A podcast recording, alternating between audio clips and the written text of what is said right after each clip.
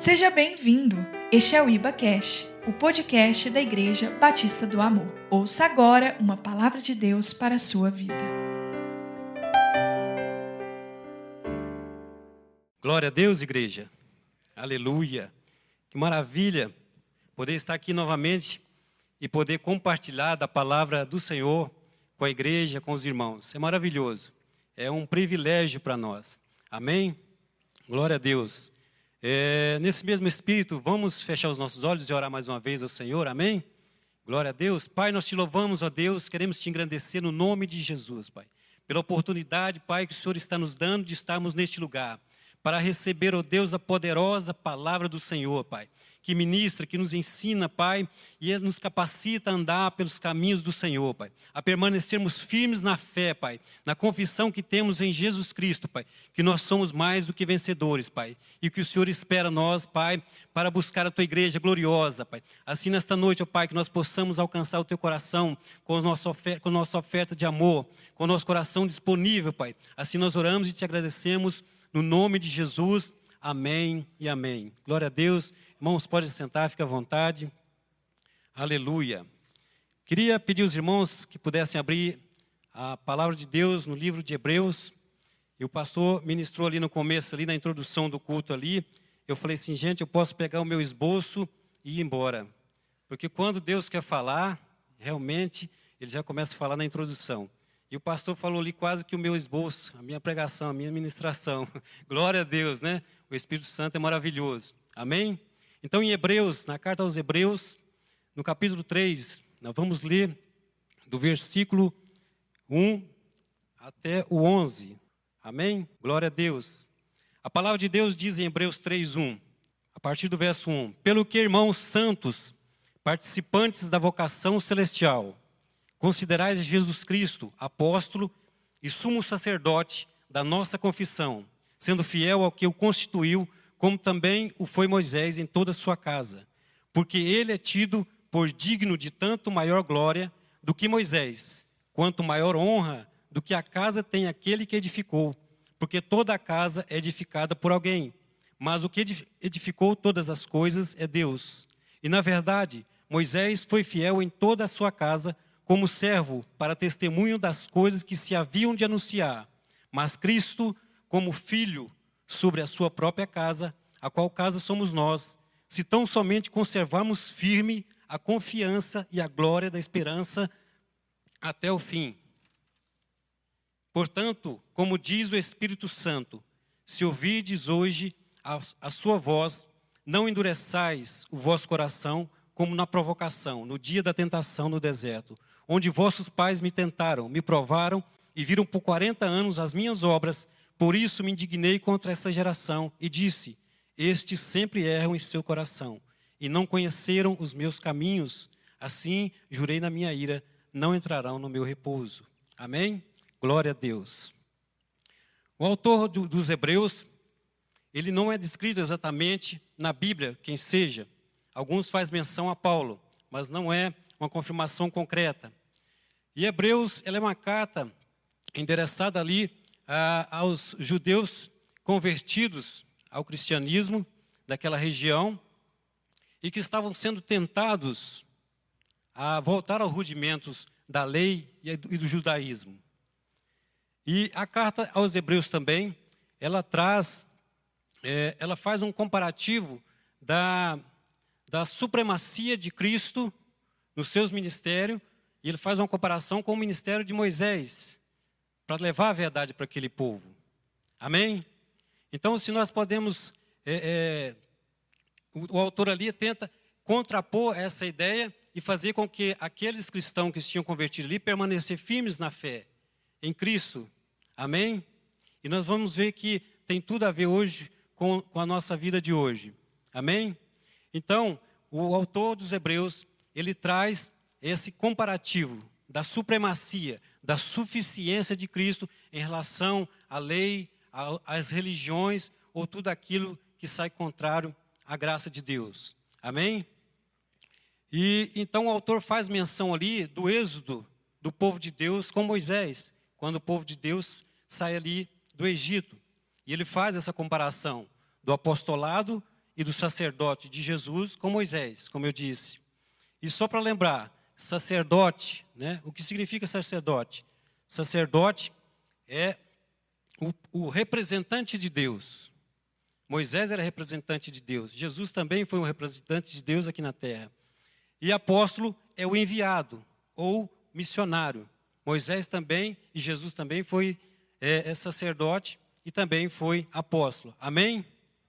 Então nós vamos é, voltar atrás na palavra de Deus, lá no Velho Testamento, e começar uma caminhada com o povo de Deus, saindo do Egito. E vamos buscar de Deus o que Ele quer dizer para nós nessa noite. O que Ele quer dizer e edificar no nosso coração. Amém? Então vamos lá, irmãos. O povo que o Senhor tinha escolhido para si, Israel, estava escravizado no Egito há 430 anos. Mais ou menos quatro gerações. Escravizado, aquele povo estava pelo trabalho duro de Faraó, escravizado pela idolatria, porque aquele povo era obrigado, de certa forma, a servir aos deuses do Egito. Amém? Escravizados também pelo medo, porque aquele povo, eles não tinham como pagar a sua liberdade. E eles eram obrigados a fazer aquilo que o Egito, o faraó, tinha e ordenava que eles fizessem. Então era um povo cativo, era um povo preso e não tinham como se libertar. Eles não haviam como pagar a sua liberdade. Mas no meio desse sofrimento todo, Deus ouve o clamor de Israel e decide libertar. E você sabe por que, que Deus decide libertar aquele povo? Simplesmente por amor. Deus amou aquele povo. E Deus decide libertar aquele povo. Então Moisés, um homem nascido daquele povo mesmo, de Israel, como eu falei, um escolhido por Deus para ser o libertador. E Deus iria operar através de Moisés ali a sua justiça contra o Egito e contra Faraó. Mas Faraó, né, o rei do Egito, ele não libera o povo assim de pronto. Ele não libera o povo assim tão facilmente. Então Deus envia ali as dez pragas, né, que nós lemos na Bíblia. Então Deus convence ali com muitos milagres e muitas maravilhas que Faraó liberte o povo de Deus. Então, depois que o povo é liberto, agora Israel é um povo livre. Israel agora é um povo, é o povo de Deus. Amém? E quem, quem é o povo de Deus hoje? Aleluia, somos nós, né? Hoje nós somos o povo de Deus. Assim, Israel sai do Egito e então começa o êxodo. Amém? Então começa o êxodo, a saída do Egito. E o Senhor promete àquele povo que daria a eles uma terra, uma terra que emana leite e mel. Uma terra de descanso. Uma terra onde eles não tinham trabalhado nela, mas eles poderiam usufruir daquela terra. Uma terra maravilhosa, uma terra de descanso. E ainda mais, Deus promete àquele povo que iria junto com eles. Aleluia! Glória a Deus. Assim eles começam a caminhada junto com Moisés. O Senhor ia mostrando a direção. De dia, o Senhor, ele ia numa nuvem. E à noite, o Senhor ia numa coluna de fogo. Aleluia. Porém, depois de passar ali o mar ali, milagrosamente pelo mar, pelo meio do mar, Chega num determinado ponto da caminhada, aquele povo começa a contender com Deus. Aquele povo começa a murmurar contra Moisés, o representante de Deus. Israel volta os olhos para trás. Israel volta os olhos para o Egito. Israel deseja voltar para trás. E eles tentam Deus com a sua reclamação, com as suas murmurações, com a sua falta de fé e com a sua falta de confiança naquilo que Deus tinha prometido para eles. Então Deus não se agrada daquele povo. Então Deus promete e faz um juramento que aquele povo, eles não entrariam na terra prometida. Amém? Apesar de que Deus não tinha deixado faltar nada para aquele povo. Nada tinha faltado para aquele povo.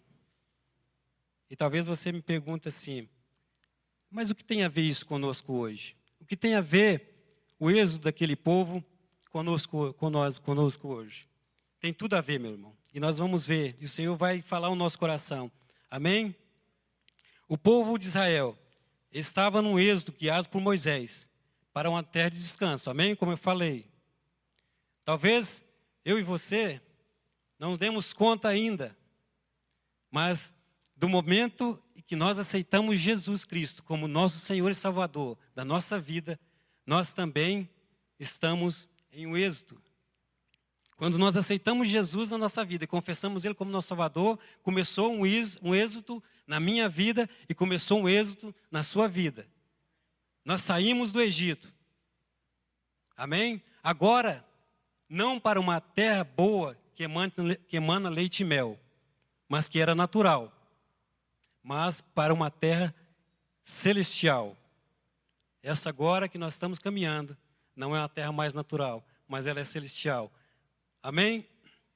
Então essa pátria é muito mais excelente. É uma pátria espiritual. Agora também nós não estamos mais caminhando com Moisés. Nós não estamos caminhando com Moisés. Moisés era servo na casa de Deus e ele cumpriu ali o propósito de Deus. Mas agora nós estamos caminhando com o próprio Filho de Deus. Há algo muito maior nisso. Há uma sobreexcelente é, é, conta nisso. Por quê? Porque agora nós estamos caminhando com o próprio Deus, com o próprio Filho de Deus. Então é algo muito maior para mim e para você. Amém? Assim sendo, meus irmãos. Então, desde quando nós aceitamos Jesus, nós saímos do nosso Egito. Nós fomos perdoados pelos nossos pecados. Nós fomos perdoados pelos nossos delitos. Jesus pagou a nossa conta, porque nós éramos escravos do pecado. Jesus pagou um alto preço pela minha vida e pela sua vida. Houve um preço e Jesus pagou ele. Então, desde quando nós aceitamos Jesus, nós estamos nesse contínuo êxodo. Eu e você, nós não estávamos presos literalmente no Egito. Eu quero que os irmãos entendam isso. Nós não estávamos presos literalmente no Egito. Amém? Mas quando estávamos presos nos nossos pecados e delitos, nas nossas vidas desregradas, nós estávamos também no Egito. Amém? E é interessante, porque é, aquele povo de Israel, quando eles estavam ali no, no Egito, debaixo da mão de Faraó, eles tinham dois elementos que se comunicam também com o nosso Egito. Eles tinham a carne para se alimentar, para comer, e eles tinham a palha para trabalhar. Quem já leu o livro de Gênesis pôde testemunhar isso. E a carne fala dos nossos, das nossas vontades, daquilo que nós achamos, dos nossos pensamentos, dos nossos desejos. A carne fala disso. E a palha? A palha fala de obras infrutíferas. A palha fala de obras sem aproveito.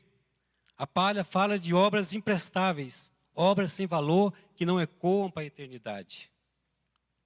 Então, são dois elementos que o povo tinha no Egito e que nós também tínhamos no nosso Egito. Mas Jesus, o Filho de Deus, ele veio para nos libertar. Aleluia! E veio também para nos levar para a nova Canaã, a cidade celestial. Glória a Deus. E o êxodo com Moisés serviu e serve como exemplo para nós hoje também, como disse para que não possamos cometer os mesmos erros que a maioria daquele povo cometeu. Ainda mais porque agora nós não estamos, como eu já disse, não estamos caminhando com Moisés, mas sim com Cristo, o verdadeiro Salvador, o verdadeiro Salvador da minha e da sua vida. Amém? Mas qual foi o erro de Israel? O erro de Israel foi olhar para trás foi desejar as coisas que tinham no Egito, não contentando com aquilo que Deus estava provendo na vida deles, mas eles olharam para trás, desejaram voltar para a vida de escravidão, para aquilo que eles tinham no, no Egito. E é interessante porque hoje no nosso ministério, e nos ministérios que temos aí na cidade, Nós vemos muitas vidas se achegando a Deus. Nós temos aí em todos os cultos visitantes que nos visitam, pessoas que estão buscando a presença de Deus. Mas, infelizmente, nós temos pessoas no nosso meio que, depois de conhecer a graça, depois de ter experimentado o mover de Deus, os milagres de Deus na sua vida, elas estão sendo atraídas pelo Egito.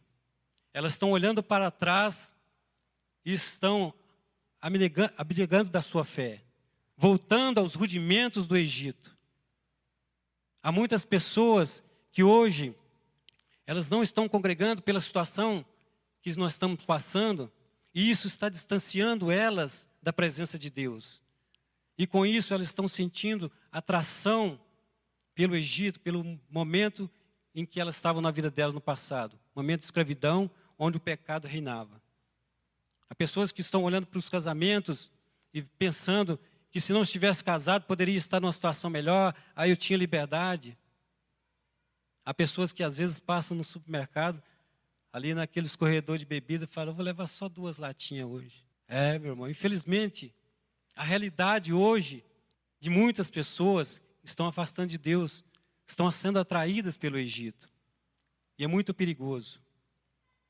E Paulo, em 1 Coríntios, no capítulo 10, ele faz uma outra observação também a respeito disso.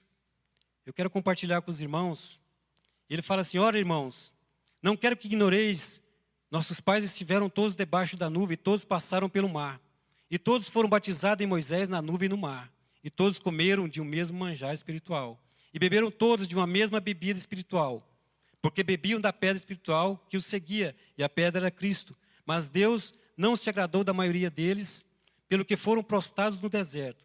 E essas coisas foram nos feitas em figura para que não cobicemos as coisas más como eles cobiçaram. Não vos façais, pois, idólatras como algum deles, conforme está escrito. O povo assentou a comer, a beber e levantou-se para folgar. E não nos prostituamos como algum deles fizeram e caíram num dia 23 mil. E não tentemos a Cristo, como algum deles também tentaram e pereceram pelas serpentes. E não murmureis, como também algum deles murmuraram e pereceram pelo destruidor. Ora, tudo isso lhes sobreveio como figura e estão escritas para aviso nosso, para que já são chegados os fins dos séculos. Amém? Então estamos no fim dos tempos, irmãos. Não podemos soltar da mão de Jesus e querer retroceder e voltar para aquela vida onde nos aprisionava, uma vida de escravidão. Amém? Nós que começamos a caminhada com Jesus, não devemos olhar para trás. Vocês lembram da mulher de Ló? Vou fazer um breve relato aqui. A mulher de Ló, Deus decide destruir Sodoma e Gomorra, mas ele decide também salvar ali a família de Ló, de Sodoma. E Deus envia ali o anjo para salvar, para retirar aquela família de Sodoma, ali do meio do pecado, porque ele destruiu aquela cidade. E o anjo segura na mão daquela família e começa a tirar eles, e o anjo avisa a eles, fala: Olha, não olhe para trás. E eles começam a caminhar. Mas no meio do caminho, o que acontece? A mulher de Ló, ela olha para trás. Ela não suportou e olhou para trás. E o que aconteceu com ela? Transformou-se numa estátua de sal. E o que eu aprendo com isso?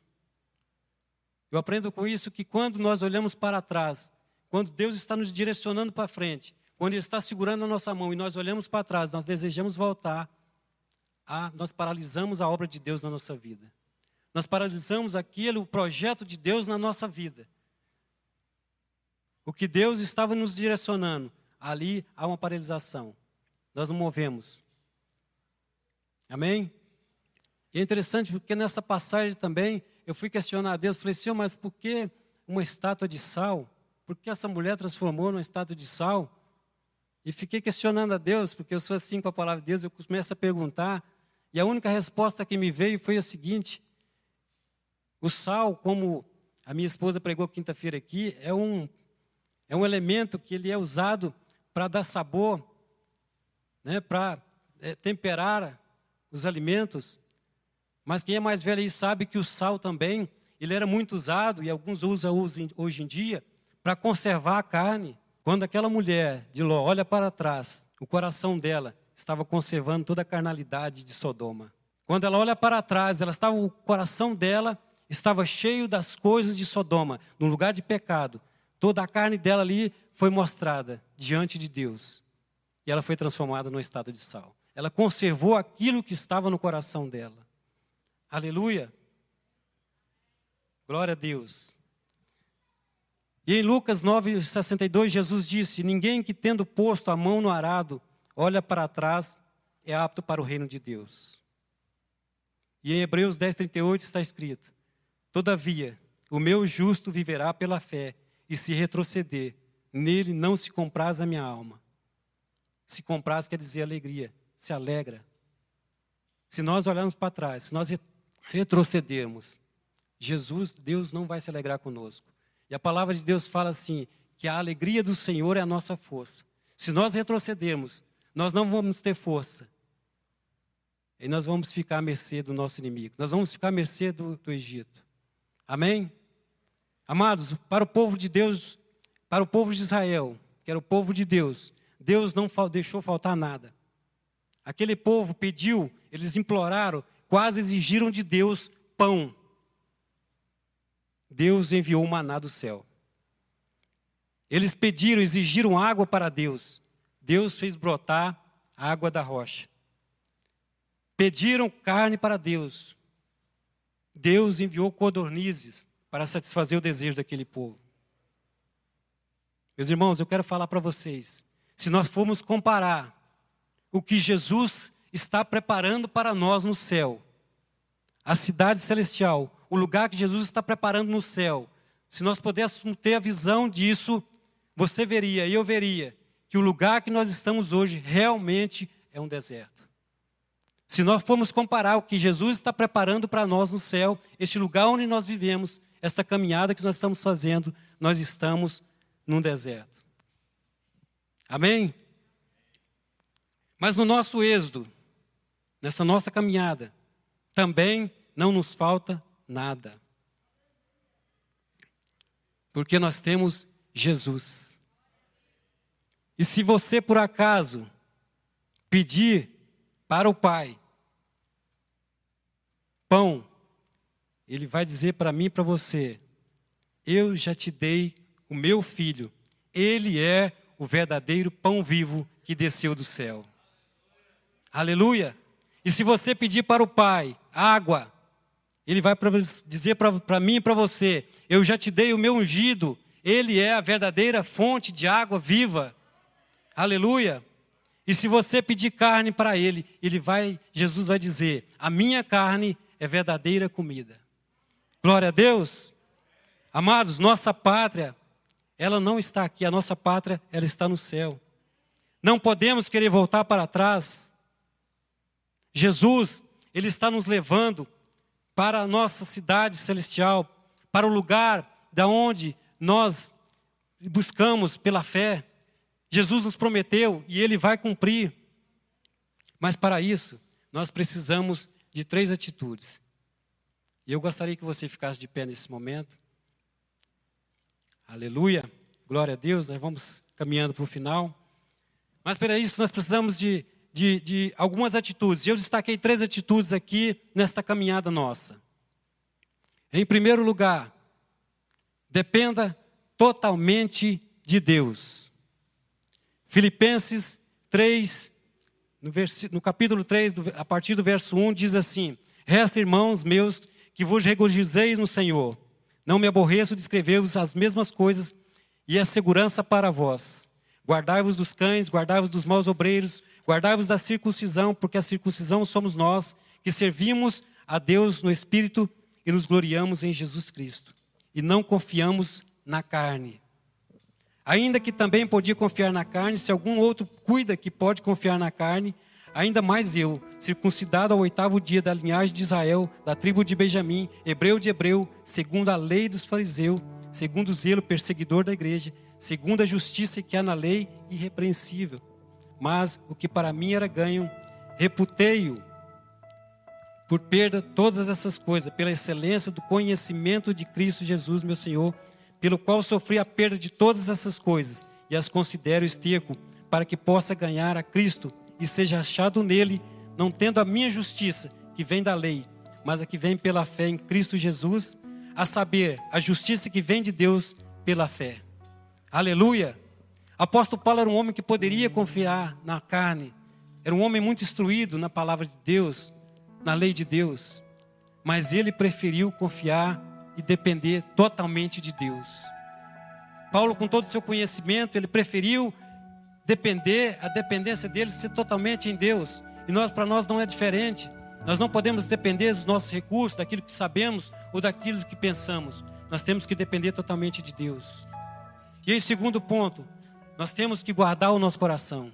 Guarde o seu coração. Em Provérbios 4, 23 e 25 diz assim: Sobre tudo o que se deve guardar, guarde o seu coração, porque dele procede a saída da vida. Nós não guardamos algo que esteja sujo. Quando nós vamos guardar algo, nós sempre limpamos, nós sempre cuidando dele ali, para que possamos guardar. O nosso coração também assim. Nós temos que estar com o coração limpo diante de Deus. Amém? Para que possamos permanecer firmes nessa caminhada. E em terceiro ponto, tenha fé. João 14. João 14, a partir do versículo 1 diz assim: Disse Jesus: Não fiquem aflitos, creiam em Deus e creiam também em mim. Na casa do meu Pai há muitas moradas, e eu vou preparar um lugar para vocês. Se não fosse assim, eu vos teria dito.